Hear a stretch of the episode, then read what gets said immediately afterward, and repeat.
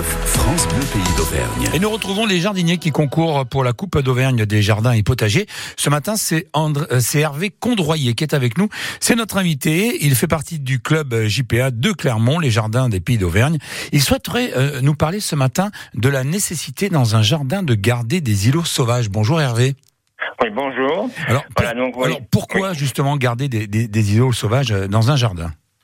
Il faut, il faut la- il est préférable dans un jardin de garder des îlots sauvages tels que des refuges, vous voyez, ou des nurseries pour les insectes. D'accord. Donc ça peut être des îlots d'ortie pour les, la- tous les papillons qui viennent pondre dedans et se nourrir aussi. Hein. Ouais. Euh, D'avoir des tas de bois. Ça, ça peut servir de refuge pour la musaraigne, pour l'orvet, le crapaud, le hérisson. Hein. Euh, moi, je laisse aussi, vous voyez, du, du lierre euh, soit rampé, soit grimpé. Ça sert de, de parapluie et de parasol pour quantité d'insectes. D'accord. Alors ces insectes, ça peut être par exemple euh, euh, des caraves, des staphylins, des coccinelles euh, et bien d'autres, hein, des araignées, donc, qui, sont vraiment des auxiliaires du jardinier. Alors ça, ce sont des insectes qui vont avoir, euh, qui, vont servir hein, justement euh, aux, aux jardiniers. hein. Voilà.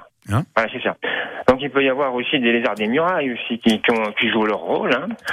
Donc, vous voyez, donc toute une série d'auxiliaires vont aider le jardinier et éviteront euh, d'utiliser euh, des insecticides. hein.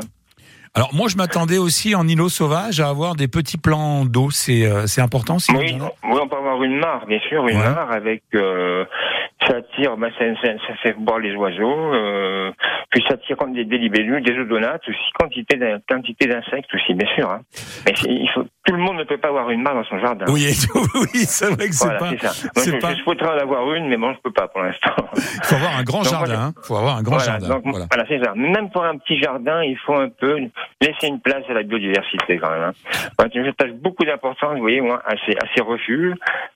J'appelle ça des refuges, hein, carrément. Hein. Alors les refuges, on les construit ou ils se font euh, naturellement, euh, justement. Ben, Hervé le, le jardinier a son importance. Hein. Par exemple, mettre un petit tas de sable pour que les lézards des murailles puissent se reproduire, pondre leurs œufs. Mhm. Ça, c'est au jardinier de le faire. Hein. D'accord, d'accord. Alors au- autour donc de, de cette nécessité euh, de garder des îlots sauvages, on va parler également de cette pollution, euh, pollution due aux voitures, mais également au caoutchouc. Pourquoi vous, vous parlez de, de, de caoutchouc? Qu'est-ce qui se passe? Voilà.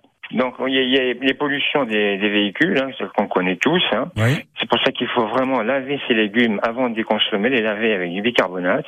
Et moi, la semaine dernière, donc j'ai subi, eh ben, de la part d'une entreprise, euh, voyez, qui isole les, les maisons avec du, du polyuréthane. Là. Ouais. Entreprise de rénovation, ben, j'ai reçu une pluie de, de billes de polyestyrène dans mon jardin.